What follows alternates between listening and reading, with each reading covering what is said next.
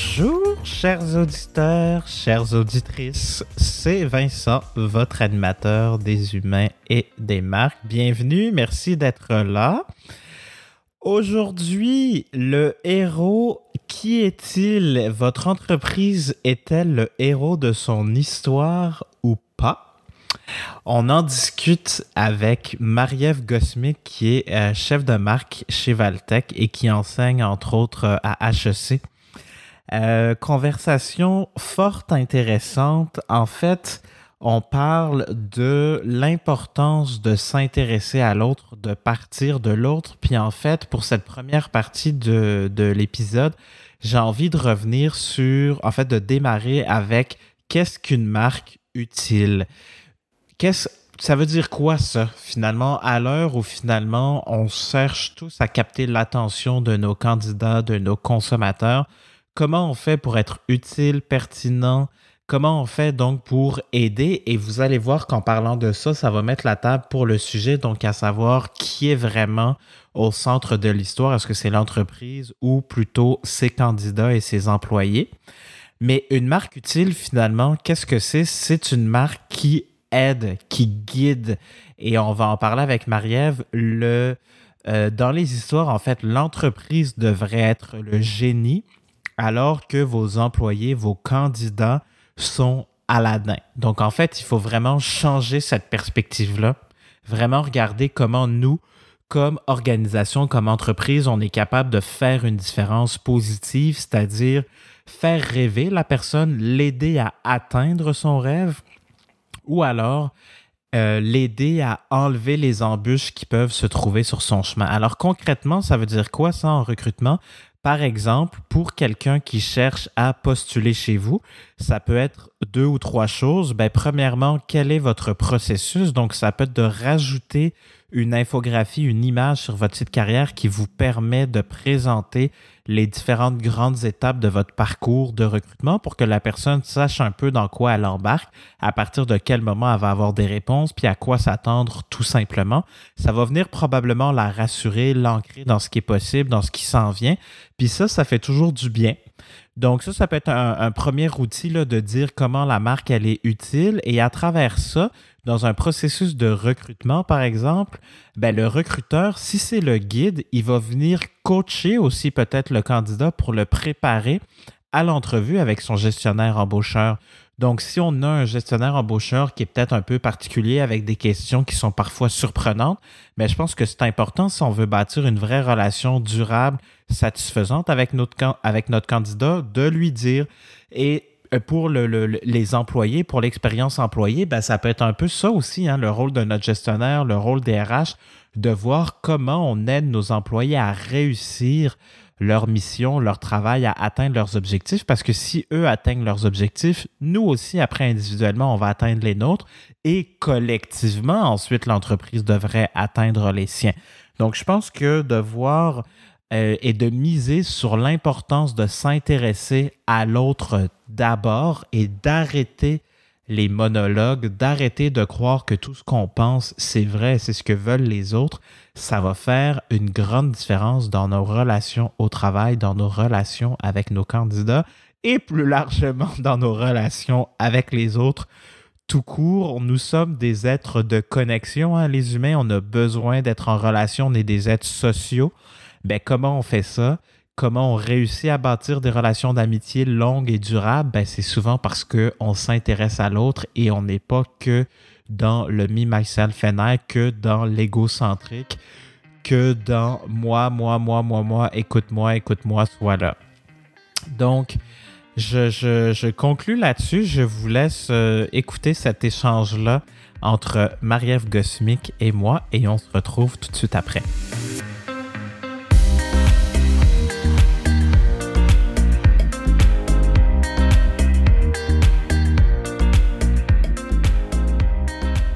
Marie-Ève Gosmic, bonjour. Bonjour, bonjour Vincent Mazrou. Comment vas-tu? Je vais bien, je vais bien. Et toi? Dans ton beau, euh, ton beau salon euh, de Noël? Oui, c'est ça. Au moment de l'enregistrement, c'est Noël. Il neige d'ailleurs dehors pour la première fois cette année. C'est Noël qui s'en vient. Un Noël particulier, je pense. hein? mais on, s'habitue à tout, l'être humain. Oui, c'est l'année de la résilience, 2020. Mmh. Fait que voilà, on va pratiquer ça, puis on va faire des fêtes autrement en format virtuel. Exact. Ouais. Euh, merci d'être là. Euh, le sujet de cet épisode, c'est la marque n'est pas le héros. Alors, pour les gens qui nous écoutent, je veux juste expliquer pourquoi on part avec cette idée-là. Euh, sur LinkedIn, euh, tu avais remercié les gens qui ont participé là aux différents cours que tu enseignes dans le cadre de la certification communication et marketing à l'école des hauts dirigeants de HEC comme enseignante experte, tout un titre. Euh, mais tu avais écrit, et ça, ça m'a vraiment marqué, la marque n'est pas le héros. Puis j'avais comme le goût qu'on réponde à cette question-là ensemble. Euh, puis qu'est-ce que tu voulais dire en fait quand tu parlais de ça? Qu'est-ce qui t'a amené à, nommer ça comme ça? Euh, ben, c'est que c'est tentant de se mettre au centre de sa propre histoire. Tu sais, on je pense que quand on essaie, on essaie de de s'adresser à un public, on a tendance à penser que le public, c'est nous. Euh, et là, ben, là, je parle pour communication marketing, mais je pense que dans, dans le cas de, de l'épisode, puis euh, des gens à qui tu t'adresses, c'est peut-être plus davantage euh, par rapport aux employés, aux candidats. Mm. Euh, on est beaucoup dans la mentalité ou dans la logique de à qui la chance. Tu sais, c'est à qui la chance, ça fait, ça donne l'impression que la marque employeur, par exemple, est le héros de l'histoire. Dans une histoire, il n'y a pas juste le personnage principal, plein d'autres personnages importants qui permettent de parvenir à une quête, qui permettent de, de, au héros de se transformer. Puis le rôle des marques ou le rôle des, des organisations, ben, c'est davantage d'être un mentor. Euh, et euh, là, j'imagine déjà qu'on va, on va se diriger vers ça. Je peux entendre, tu sais, je me vois dire ça à des, des directeurs, directrices RH ou même des présidents d'entreprise. C'est ah oui, euh, vous êtes là pour servir le héros. Le héros, c'est votre cible. Euh, et de dire oui, mais mes objectifs d'affaires, oui, mais comment je comment je m'assure que je n'y perds pas. Euh, c'est certain qu'on va cadrer ça parce que c'est pas une histoire de fiction. Donc, juste de juste de ramener ça. c'est pas, mais ah, je peux pas m'empêcher de faire de faire l'analogie on connaît tous les, histoires de Walt Disney. Hein. Bon, on a, peut-être tous vu les films même. Mais tu sais, si on pense à, par exemple, Aladdin, bon, ben Aladdin, c'est le héros de l'histoire, mais le génie, c'est son mentor. La marque, c'est plutôt le génie. Bon, pour peut-être euh, des, femmes qui sont fans de Cendrillon, ben la fée marraine, ça serait euh, la, guide ou la, la mentor dans l'histoire. Donc, c'est davantage euh, ce, rôle-là qu'on veut s'attribuer comme marque ou comme entreprise. Ouais, je pense que ça va tellement. En tout cas, moi, je, je capote. Mais l'image est forte. oui, mais c'est ça, c'est extraordinaire. Je pense que ça va être ultra intéressant. Euh, j'espère que pour les gens qui nous écoutent, vous allez avoir cette même impression. En tout cas, c'est ce qu'on essaie de vous euh, partager.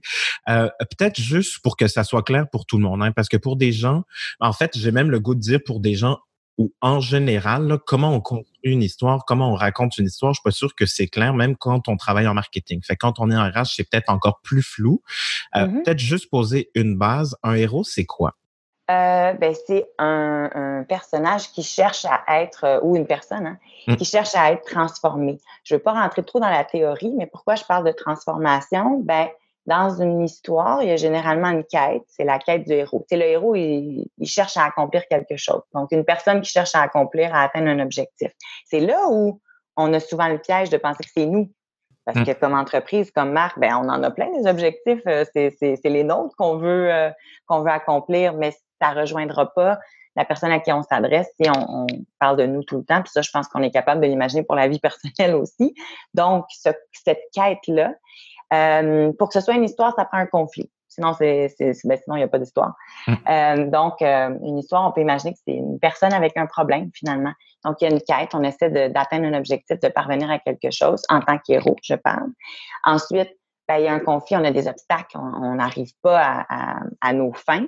Euh, et ben, généralement, la conclusion, c'est une transformation. On peut avoir une histoire qui finit mal, ben, la personne va quand même s'être transformée pour le pire. Mmh. tu peux imaginer pour le meilleur et pour le pire. Et euh, quand on pense à ça, euh, parce que je parlais plus de mentor ou de guide dans le rôle, euh, comme rôle d'une marque ou d'une entreprise, ben, ce qu'on va chercher à faire, c'est à aider euh, à soutenir le héros dans la, la, la réalisation de sa quête? Euh, est-ce qu'on est là pour euh, ben, alléger les obstacles ou même les réduire? Est-ce que nous, on, est comme euh, l'espèce de défendeur, là, puis on s'assure qu'il n'y ait pas d'obstacles sur le chemin du héros? Est-ce que euh, on arrive plutôt, ben, enfin, on serait là tout au long, donc on permet à la personne de se transformer. Je sais pas si, c'est quand même, ça, ça semble très théorique, mais on peut imaginer juste une histoire, c'est une personne avec un problème. Le héros, c'est la personne qui a le problème. Ouais. Donc, si on met ça, par exemple, dans un contexte de recrutement, euh, je, le héros, est-ce que c'est le recruteur ou c'est le candidat? Eh bien, je vais te retourner la question. euh, à qui? Ben, oui, c'est ça. Le, le, le recruteur, ce qu'il cherche à faire, bon, lui, il cherche à recruter. Mais pour recruter, c'est peut-être là où il veut raconter une histoire. Donc, il va s'adresser au candidat. Est-ce que s'il raconte sa propre histoire de oui, j'ai besoin de quelqu'un pour combler le poste, ce poste-là est formidable, nous sommes formidables, je suis formidable. Est-ce que ça fait une histoire euh, life-changing? Je te laisse répondre. ouais. Donc, c'est non, j'imagine. Donc, c'est non. ouais, ouais. Non, mais tout à fait. Je... Puis c'est de ça dont on va parler, en fait. Euh, avant d'aller là, je veux juste reposer encore une fois, comme je disais, certaines bases là, pour que ça soit bien clair pour tout le monde. Euh, donc, vu qu'il y a une transformation, ça veut dire qu'il y a, si tu es d'accord avec moi, un état d'esprit, un mindset qui doit changer. Euh, fait qu'il y a comme deux volets à ma question. Pourquoi c'est difficile ou pourquoi on le fait pas encore ou, ou, en tout cas on a comme de la difficulté à attendre vers ça? Euh, puis qu'est-ce que ça me donne finalement de euh, être le mentor plutôt que le héros? Bon, euh, d'abord, il y a une question de temps. Je pense qu'on est tous d'accord, peu importe la sphère euh, dans laquelle on se trouve, personnel, professionnel, on manque de temps. Et ça, ben, c'est sûr que ça, réduit la capacité, je ne vais pas dire de réflexion, mais de prendre un peu un recul. Pourquoi est-ce qu'on se place d'emblée au centre de nos, propres histoires? C'est l'histoire dont vous êtes le héros, là. C'est vraiment ce à quoi on joue euh, ben, on se connaît. Bon, on se connaît, c'est encore drôle, mais on, on, mm. en tout cas, notre quête est peut-être plus claire. Mettons, c'est ça. on rentrera pas là-dedans, c'est une boîte de Pandore. Ouais, c'est ça. mais euh, on, on, connaît à tout le moins nos objectifs. Ça demande un effort d'essayer de se mettre à la place de l'autre. On parle beaucoup euh, ben, de plus en plus d'empathie. C'est cette idée-là. Euh, je me demande, mais de quoi l'autre a besoin? Qu'est-ce que je peux lui apporter? Et ça, bon, déjà, on peut se dire que toutes les relations iraient beaucoup mieux si on, avait ce réflexe-là, mais ça demande un effort. Euh, quand ça va vite, quand on, on n'a pas, on n'a pas le temps, on a des choses à livrer. On parlait d'objectifs. OK, ben finalement, l'histoire, c'est une personne qui a un problème et qui essaie aussi de le résoudre. On a nos propres problèmes à, résoudre. Fait que dans le cas d'un recruteur, on peut imaginer que, ben, là, normalement, qu'est-ce qui arrive? Est-ce que c'est un départ? Est-ce que c'est une création de poste? Quand c'est un départ, là, euh, ben, la personne a à peu près juste deux semaines pour nous le dire. Peut-être que si, euh, si on a une bonne relation, elle va nous laisser une petite fenêtre de grâce puis on va avoir un mois, mais on le sait, si on n'a pas déjà, euh, on n'a pas déjà des, des personnes prêtes à faire de, de, de, changement de poste, ça peut être très long et très difficile euh, de recruter. Donc, on, on, se retrouve dans un sentiment d'urgence. C'est ce sentiment d'urgence-là qui mm-hmm. fait qu'on réduit euh, j'arrête plus avec les analogies, là, puis euh, tu peux, tu peux me dire de cesser, mais on imagine sur l'autoroute, plus on roule vite, moins notre champ visuel est comme clair et large. Et c'est la même chose, là, le recruteur embarque, là, grande vitesse. Et ouais, exact. Ouais, ben, l'autoroute, puis il dépasse la limite permise. Clairement. Et euh, il faut qu'il faut qu'il recrute. Donc là, c'est sûr qu'on on devient obsédé avec ben moi j'ai besoin de combler ce poste-là. Puis le piège, je pense, mais là là-dessus tu peux me corriger, mais le piège là-dessus en recrutement, c'est que souvent d'essayer de, de, prendre la personne qui s'en va, puis de, de, chercher son clone, par exemple, mmh. ben, mmh. où ça peut être tentant, ou de pas se questionner, ben, est-ce que finalement on n'a pas à réviser ce poste-là? Donc, ça, ça, cette espèce de, de, de grande vitesse-là et de spirale, oui, exactement. Tu voyais, je faisais le signe avec les mains. Euh, donc, cette accélération-là, ça fait que, ben, on remet pas nécessairement en question le poste ou quelle personne on cherche euh, parce que ça demande du temps. Puis là, après ça, ben, demande-toi pas si déjà on va se demander qu'est-ce qu'on raconte à cette, cette personne-là. Puis histoire, là, euh, on pourra on pourra creuser là-dessus, mais c'est pas de la fiction. On n'est pas nécessairement, c'est pas du grand romantisme. C'est juste comment est-ce que je communique pour que ça ben, pour que l'autre, ça lui parle. Ouais, pour, que, ça, ça corresponde à ce qu'il vit dans sa vie à ce moment-là. Ouais, ouais, ouais, Ben, tout à fait. Puis en fait, je vais peut-être euh, ajouter deux choses à ce que tu viens de partager. Euh, puis je pense que c'est ça, c'est vraiment la question de, du temps. Euh, fait que là, je vais faire une mini parenthèse parce que c'est pas le sujet d'aujourd'hui, mais euh, en fait, tu sais, moi, j'ai, j'ai une coach qui m'aide, puis le truc qui m'a euh, qui va me rester toujours, toujours, c'est qu'elle m'a dit, Vincent, pourquoi tu parles pas d'énergie plutôt que de temps? Qu'est-ce qui te mm-hmm. donne de l'énergie au quotidien? Puis qu'est-ce qui t'en enlève plutôt que d'uniquement te concentrer sur hey, je manque tout le temps de temps, je suis pas capable d'avancer mes projets, mes affaires? Pourquoi je parle de ça? C'est que je pense que d'entrée de jeu, ça permet de voir aussi comment on regarde la valeur qu'on crée plutôt que d'essayer de combler des objectifs qui sont peut-être déjà à la base pas bons. sais.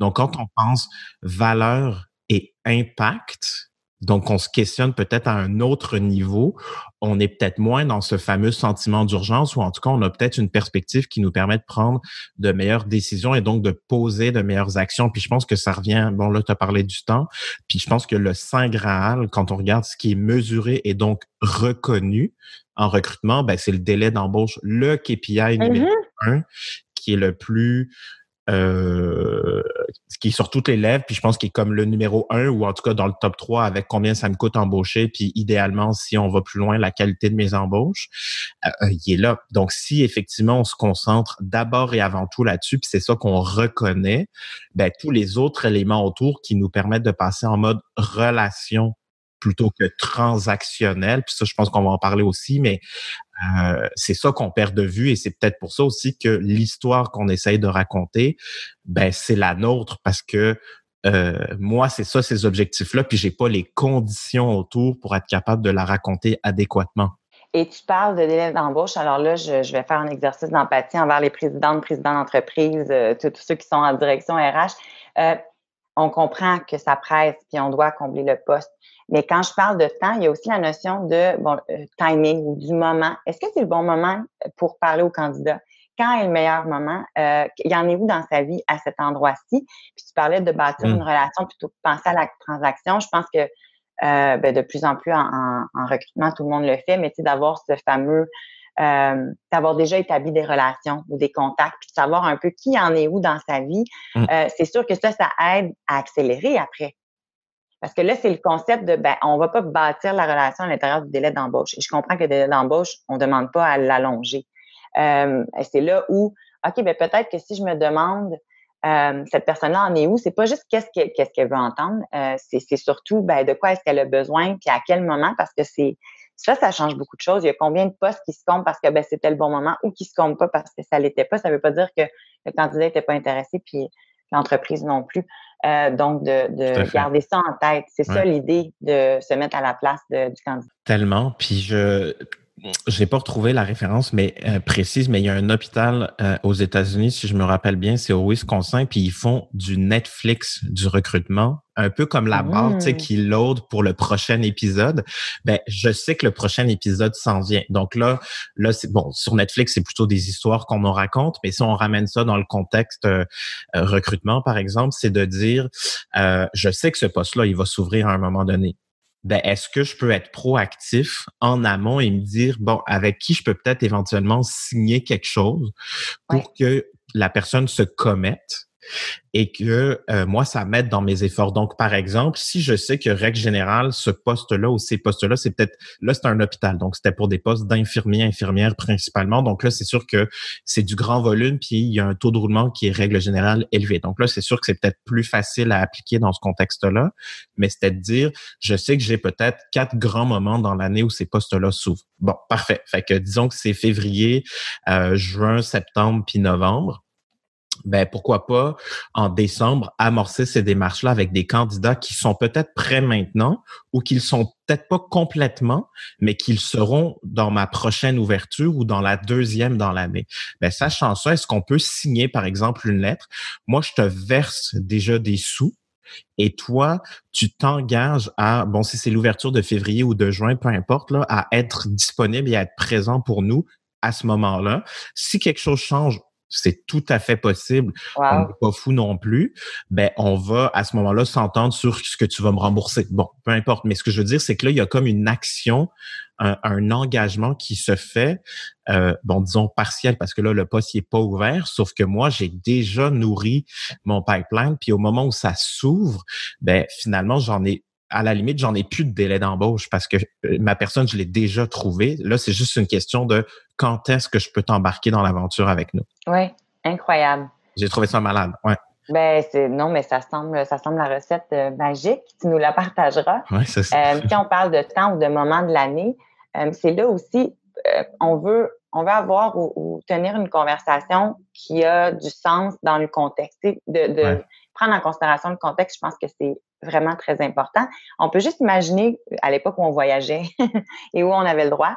Euh, et on arrive dans un pays où on, la langue, et c'est pas notre langue maternelle, ben, normalement, on va avoir à s'adapter. On va avoir à ben, utiliser une autre langue qui est comprise par, euh, par, par, les habitants de, de ce pays-là. C'est vraiment le même, le même concept. C'est OK, ben, à tel temps de l'année, quelle langue je parle? C'est pas nécessairement on change pas de langue, que, ce soit clair, mais euh, c'est vraiment d'adapter le discours au contexte. et même pas juste à la personne, à son contexte à elle. Ouais. ouais, ça, tu m'en avais parlé de, tu me l'avais envoyé aussi quand on se préparait la fameuse matrice de marque, là, le, euh, de narration de marque, pardon, ouais. euh, qui est sur la, la, les sujets, puis les sujets aussi en fonction de la saisonnalité. Puis là, je vais peut-être faire un, mini parallèle avec la pub, mais en pub aussi, il y a euh, la tension vécue actuellement dans la société, dans la culture, et euh, ben, des fois, la pub, c'est ça qu'elle vient faire. Elle vient polariser pour accentuer la tension dans l'histoire. Puis c'est pour ça que des fois, il y a des pubs qui sont de nature provocatrice parce que justement, on veut capitaliser là-dessus. Oui, puis parce qu'on sait qu'à un point précis, les gens, c'est ce qu'ils vivent à ce moment-là. Est-ce que la même publicité un an plus tard serait tout aussi pertinente? Probablement pas. C'est là où euh, c'est très adapté. Tu parles de la, matrice de, narration. Euh, en fait, c'est cette idée comme quand on rencontre, on parlait de bâtir une relation, on rencontre quelqu'un, est-ce que d'emblée, la première, euh, la première rencontre, on va déballer notre sac, euh, parler de toute notre vie, ça se pourrait qu'on choisisse nos sujets. C'est la même, euh, la même idée pour une relation, par exemple, recruteur-candidat. De la même façon que à qui la chance, signe ici, c'est maintenant, combien tu veux? pas, je sais pas, peut-être peut-être pas après bonjour. on se garde une petite, gradation. Garder un peu de mystère. Oui, définitivement. Ben justement, tu sais, à qui la chance ou signe ici là, euh, tu sais, on en a parlé tantôt. Ça peut être difficile de se mettre à la place de l'autre. Euh, on manque cruellement d'empathie. On est dans une société capitaliste de me, myself and I. Donc là, c'est moi, moi, moi, la gratification instantanée et tout ça. Euh, que ça soit bien ou pas, je pose pas un jugement. Je pense que c'est un fait dans la société occidentale dans laquelle on vit. Là. Euh, et pourquoi je te parle de ça, c'est que euh, justement, tu sais, pourquoi c'est important? Qu'est-ce que ça nous donne de savoir à qui on parle? Bien, on va, on va se ramener aux objectifs d'affaires des, entreprises. Euh, parce qu'on parle, on parle de l'histoire, on parle de héros, de mentors, de guides. Euh, c'est certain qu'on veut quand même accomplir nos, objectifs. Ce poste-là, qui vient d'ouvrir ou qui est où on cherche à remplacer quelqu'un qui part, euh, ben, normalement, il nous sert à atteindre nos objectifs d'affaires. La ligne est peut-être pas précise, c'est peut-être pas une ligne euh, droite. Peut-être que c'est ça nous permet d'atteindre un objectif de, de pour l'équipe talent. Puis après ça, ça nous permet de. Euh, mais idéalement, on en a besoin de ce poste-là pour des raisons précises. Euh, c'est là où ben, on veut se demander de qui on a besoin aussi, mm-hmm. avant de se demander cette personne-là, elle a besoin de quoi? Donc là, c'est pas je pars à la pêche, puis j'attends, mais je sais pas trop qu'est-ce que je vais aller chercher. Euh, tu sais, en, en, marketing, on utilise beaucoup, ben, je sais que c'est utilisé maintenant en RH, mais on utilise beaucoup le, le la segmentation. Euh, tu vas essayer de voir un marché, ben, des, emplois, des employés potentiels, des candidats, c'est un marché aussi. Euh, puis on va le segmenter pour cibler, pour choisir. Euh, donc, c'est pas, euh, je pense que quand je parlais euh, que la marque n'est pas le héros de l'histoire, ça enlève un certain contrôle à la marque. Par contre, on contrôle quand même la partie ciblage. On peut contrôler qui est-ce qu'on, de qui on a besoin, qui est-ce qu'on veut aller chercher. Et là, c'est là où c'est pertinent de se demander ce que ces gens-là euh, ont besoin ben, d'entendre ou de vivre ou de quoi ils ont besoin dans leur vie, où est-ce qu'ils en sont, quel est leur contexte. Euh, parce qu'on, idéalement, ben, on n'a pas envie qu'ils partent après deux semaines. Je pense que ce, ce, ce point-là est assez, euh, on, sait que ça, on sait ce que ça coûte en, temps, en argent, en énergie, peu importe comment on le, formule. Euh, donc, pour bâtir la relation puis s'assurer aussi euh, que les attentes soient les mêmes d'un côté et de l'autre. Donc, quand je parle de raconter une histoire, ça semble, ça peut sembler ésotérique, mais non, c'est par rapport aux attentes des, des deux parties. Mmh. Ouais. Et, quelle histoire je sais raconter? Sais, comment j'arrive à préciser l'histoire en fonction de ce candidat-là? Je pense qu'on peut penser, plutôt qu'une histoire, on peut penser à une conversation. Même si j'aime, je, je, parle de l'histoire parce que c'est une image qui est forte et qu'on connaît. Par contre, raconter une histoire, ça peut tenir du monologue. Euh, c'est pas c'est pas ce qu'on cherche à faire. Donc, comment est-ce que je crée une conversation? Ben déjà, il faudrait que si je pose une question, par exemple, la personne a envie d'y répondre, donc ça soit pas juste oui non et ça tombe. Euh, donc c'est là où ben quels sont ses intérêts ou de quels sont ses en fait je vais te dire là pour se mettre à la place de l'autre, moi je trouve qu'il y a deux questions qui valent. Ça ça peut prendre du temps euh, à y répondre, mais ça prend pas de temps à se les poser. Qu'est-ce qui empêche cette personne-là de dormir? Puis qu'est-ce qui la fait rêver? Je pense que là, ça, ça, ça cadre bien où est-ce qu'on peut intervenir ou de quoi est-ce qu'on peut euh, parler. Euh, c'est vraiment dans l'approche. De toute façon, le recruteur va contacter des, des, candidats ou il va écrire un texte ou il va, va, faire une vidéo. Là, on dit le recruteur, on peut dire la recruteuse. Euh, elle va faire, euh, elle va faire une vidéo, elle va, euh, elle va écrire un texte, partager une, une annonce. Ben, on peut le voir comme une publicité, mais on peut le voir aussi plutôt comme une conversation. OK, mm-hmm. mais qu'est-ce que je veux que, qui je veux qui réponde à l'annonce? Quand je parlais de ciblage ou de segmentation, faut attirer les bonnes personnes. Mais ces personnes-là, ils ont besoin que je raconte quoi, de quelle façon? Euh, raconter, c'est d'écrire le poste. C'est, ça n'a pas, vous n'êtes pas obligé d'inventer euh, une histoire. Oui, vous pouvez partager l'histoire de votre entreprise, mais c'est plutôt euh, quelle conversation ben, déjà va naître, parce qu'il y en a qui répondront pas, qui répondront pas, puis il y en a où, il y aura pas de, il y aura pas de fit en bon français.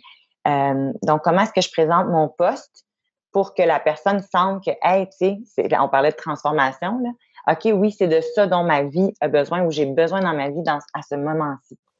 Oui, puis d'où le pouvoir, je pense, aussi de la fameuse carte de l'empathie euh, qui permet de, de, de, de, se poser les questions que l'autre personne, enfin, qu'on pense que l'autre personne va se poser, puis à partir de là, faire un tri là-dedans et probablement garder ce qu'on pense qui a le plus de poids, qui est le, enfin, qui a le plus d'impact, qui est le plus fort. Puis à ce moment-là, faire le choix de qu'est-ce qu'on va raconter. En ce moment, au, moment où est-ce qu'on enregistre cet épisode, je suis en train d'enregistrer aussi ma ma prochaine formation sur euh, le, programme d'attraction de talent. Puis euh, des, une des, des notions que j'essaie de passer, c'est que euh, on a à euh, ce qu'on, en fait, je pense que ce qu'on perd de vue, parce que nous, on, cherche à recruter, c'est l'impact que ça a dans la vie de la personne. Donc, quelqu'un qui change d'emploi, c'est quelqu'un qui, dans sa vie au quotidien, change sa routine. Parce que si, si par exemple, euh, je, je, je, vais travailler à 45 minutes de la maison alors que j'étais à 15-20 minutes avant, ben ça peut être une incidence majeure, surtout si j'ai des enfants, des enfants à la garderie, qui va finalement récupérer le petit, la petite? Est-ce que ça, ça vient complètement changer la routine familiale? Donc, de euh, du matin au soir, de qui s'occupe des devoirs, qui s'occupe du bain, qui s'occupe de ci, qui s'occupe de ça. Puis j'ai l'impression que ça, c'est complètement absent des préoccupations euh, quand vient le temps de recruter parce que traditionnellement, puis je pense que ça revient vraiment à Henry Ford, entre autres, qui lui a voulu reprendre sur une chaîne de production tout euh, compartimenté dans les actions, ce qui fait qu'on a commencé à créer pour une efficience qui est telle, euh, est-ce qu'elle est, est-ce que c'est vraiment avéré cette efficience-là économique? Je sais pas, je suis pas économiste, puis là, je suis pas un pro de l'histoire de Monsieur Ford, mais ce qui est resté clairement, c'est que la façon dont ça a été euh, divisé le travail, avec lui, c'est resté très, très, très longtemps dans les grandes corporations euh, occidentales. Et ça, le fait d'avoir complètement tout compartimenté, ça fait qu'on perd la vue d'ensemble et on reste juste à se focaliser, je pense, sur la tâche plutôt que l'impact, puis là, la fameuse valeur dont je parlais tantôt, tu sais, puis je pense que si on pense à l'impact qu'on a, qu'on va avoir et qu'on on assume aussi notre responsabilité comme entreprise, comme employeur, ce que ça veut dire d'engager quelqu'un qui va peut-être changer sa routine pour venir travailler chez nous. Ben peut-être qu'il y a ça aussi qu'on vient, euh, qui vient aider peut-être dans l'espèce de, moi j'appelle ça le chapeau d'empathie, ou tu sais dans cette posture-là qui va permettre de raconter une histoire peut-être beaucoup plus intéressante, parce que le pouvoir des histoires aussi, c'est de communiquer des émotions communiquer les émotions puis de se rappeler ce qu'on s'est fait raconter. C'est que ça, on peut y repenser puis ça, ça nous marque, ça nous reste. Donc, si je parle à quelqu'un qui semble comprendre ce que je vis, et euh, je, vais refaire l'analogie de l'autoroute, mais c'est faire nos angles morts. Tu sais, quand tu parles de prendre un temps d'arrêt puis se demander qu'est-ce que ces gens-là font le matin, le soir, tu sais, quelle est leur vie, dans le fond, la routine, c'est qu'est-ce que tu vis à chaque jour, comment, comment est-ce que tu traverses tes journées? Euh, ben, si je sens que la personne m'écoute puis qu'elle comprend ce que je vis, mais ben là, je suis moins en train de me casser la tête à Ah, c'est vrai, là, mmh. je peux pas leur dire, l'appel peut pas être à telle heure parce que là, ben non, je suis avec bon, les enfants ou euh, une autre, euh, euh, un autre engagement. Et ça, ça crée du stress. Donc, est-ce que dans votre processus de recrutement, vous créez davantage de stress mmh. sur le, le, candidat ou est-ce que vous essayez de lui en enlever? Quand on se demande bon, en quoi est-ce que je l'aide à, tu sais, j'enlève des obstacles? Est-ce que j'enlève des obstacles ou j'en mets, idéalement, le mentor, le guide dans l'histoire, il essaie d'en enlever. Ou il en met à d'autres. mais là, ça, c'est, on rentrera pas là-dedans.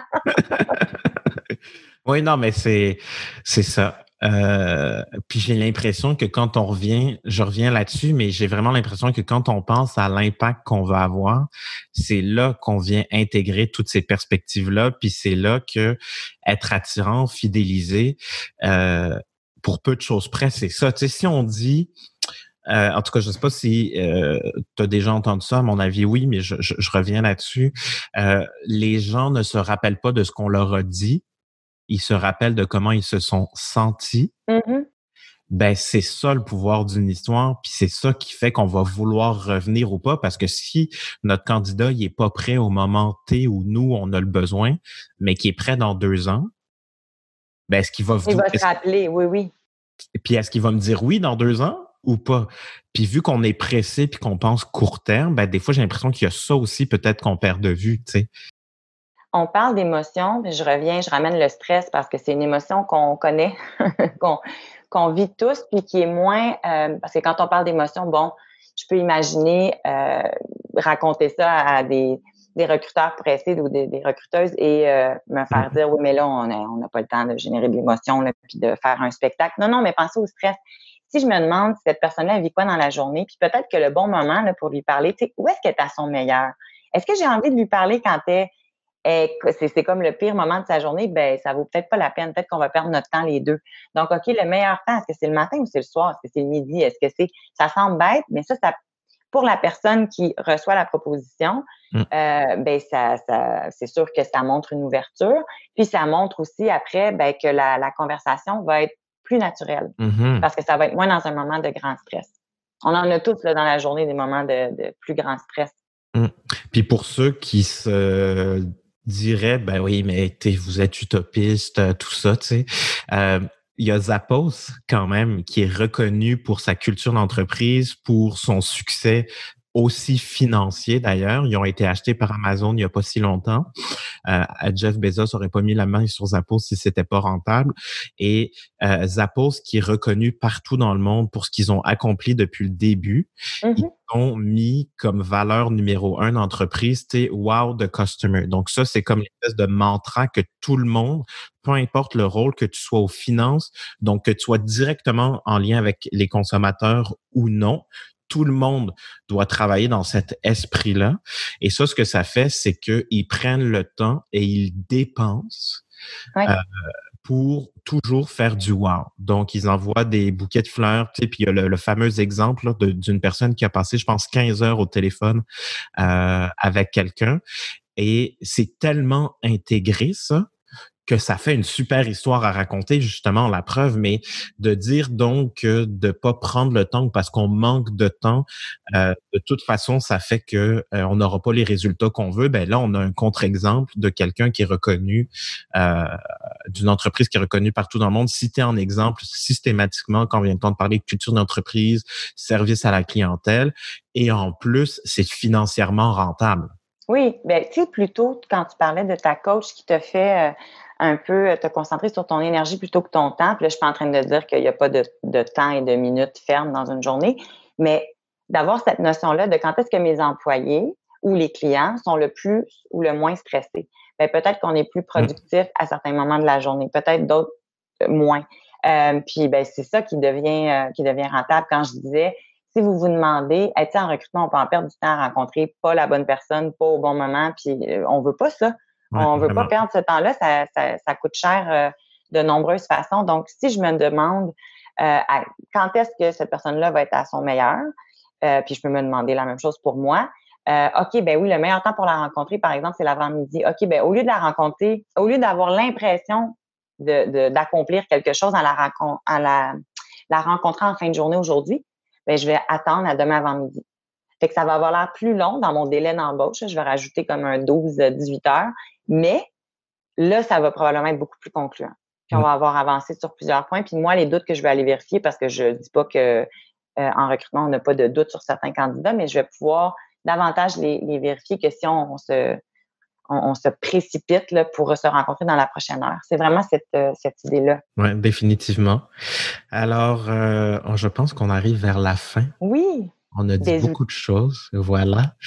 Ben, on en a parlé euh, ben oui. mais tu sais, j'aime bien terminer là-dessus. Euh, Marie-Ève Gosmic. Vincent Mazrou. Si tu as... J'adore. J'adore ça. Euh, si tu avais euh, un truc pour que les gens puissent soit se mettre en action ou continuer à lire ou euh, approfondir sur le sujet, donc la marque n'est pas le héros, ou, tout ce qu'on a partagé autour de ça, qu'est-ce que tu partagerais avec les gens qui nous écoutent? ben, la réponse avant qu'on se parle, c'était la carte d'empathie. Ouais. c'est ce que je proposerais aux gens de regarder. Par contre, là, parce qu'on a parlé de routine, on a parlé de, s'imaginer les meilleurs moments euh, dans la vie de, des personnes à qui on s'adresse, des employés potentiels ou même de nos employés actuels. Euh, il y a un, un ou un outil qui s'appelle Une journée dans la vie de. Et vous pouvez, vous pouvez chercher sur Google, mais vous pouvez aussi juste vous l'imaginer. C'est très, très simple. C'est pour ça, moi, je pense que celui-là, oui, ça peut être la carte d'empathie, mais celui-là a une grande valeur. Faites juste vous demander, OK, la personne se lève le matin, fait quoi? Euh, est-ce qu'elle va au bureau? Est-ce qu'elle va pas au bureau? Bon, là, je le mets dans le contexte de la pandémie. Euh, peut-être que ce podcast-là, dans 20 ans, euh, on, on, le sera pas en haut. on le souhaite, mais on ne sera plus en train de parler de pandémie. Mais OK, ben, elle est à la maison. OK, mais à la maison, il, il, se passe quoi? Est-ce qu'elle a des enfants? Est-ce qu'elle n'a pas des enfants? Juste cet exercice-là, faites l'exercice pour une journée. Puis une journée peut-être plus de travail que de week-end. Mais après ça, vous pourrez vous demander ce qu'elle fait d'autre dans, dans sa vie. Mais vous allez peut-être avoir, juste en faisant cet exercice-là, vous allez peut-être avoir euh, euh, une idée, une idée par rapport à ah oui tiens c'est là où je devrais l'aborder ou voici ce qu'elle aimerait euh, qu'elle aimerait que je, le, je lui raconte. Voici ce qu'on a à lui offrir en fait. Mm-hmm. Mm. Mm, mm, ouais, puis tu sais, il y a une compagnie qui, il y a très longtemps, je pense, avait compris ce pouvoir-là des histoires. Puis, euh, au lieu de dire on vous donne un REER de 5% par année, ce qu'il disait, c'est ben dans trois ans, tu auras X montant de cash down pour acheter ta première maison. C'est ça. Voilà c'est se demander qu'est-ce que qu'est-ce que cette personne-là peut faire avec ce qu'on a à lui offrir. Bon, ben comme employeur, on lui offre un salaire, on lui offre des conditions, mais on lui offre quoi? On lui offre la sécurité, la stabilité. Ah! Et en 2020, 2021, c'est peut-être de grande valeur. Ça a peut-être plus de valeur encore que l'année passée. Mm. Euh, donc, c'est pas euh, c'est pas euh, c'est pas anodin de se demander qu'est-ce qu'on a à lui offrir. Puis aussi, c'est peut-être de pas tomber dans le on lui fait une faveur. Ben justement, tu sais, il y a moins de, il y a moins de sécurité ou de stabilité dans le monde, on lui donne déjà un emploi, de peut-être dépasser ce, cette, cette perspective-là. Hmm. Je te vois sourciller. non, Ça existe, on l'a entendu, ça existe encore. Ben, c'est ça. Mais là, c'est une autre boîte de Pandore. Euh, le mot de la fin, si je te demandais euh, de terminer sur quelque chose, qu'est-ce que tu nous dirais? Ben, cessons, je, je vais le dire euh, au nous, cessons de, de se parler à nous-mêmes, vraiment. Juste essayer de, de se dire que ben, les gens pensent pas tous de la même façon comme nous, euh, puis de se demander euh, ce qui se passe de leur côté. Puis euh, ça, c'est comme une chandelle. Une chandelle qui en, qui en allume une autre ne perd rien de sa flamme et de sa vigueur. Oh, avais-tu déjà préparé la citation? C'est beau! Non, ça vient pas de moi, ça vient de mes exercices de méditation, mais à chaque fois, j'essaie de me rappeler ça, puis je suis comme, c'est ça. Si moi, je suis là tout allumé, tout beau, tout euh, frétillant, mais que je peux participer à, c'est ça, participer à l'allumage de quelqu'un d'autre ou, tu sais, ou à l'aider, ça ne m'enlève rien. OK, mais là, je, je, te la vole et je citerai, c'est une application de méditation? C'est Cédric Michel sur YouTube. OK, mais c'est vraiment très beau. Et euh, tu peux utiliser une chandelle pour notre image de thumbnail aujourd'hui. Oui, c'est ça. Merci. Merci à toi.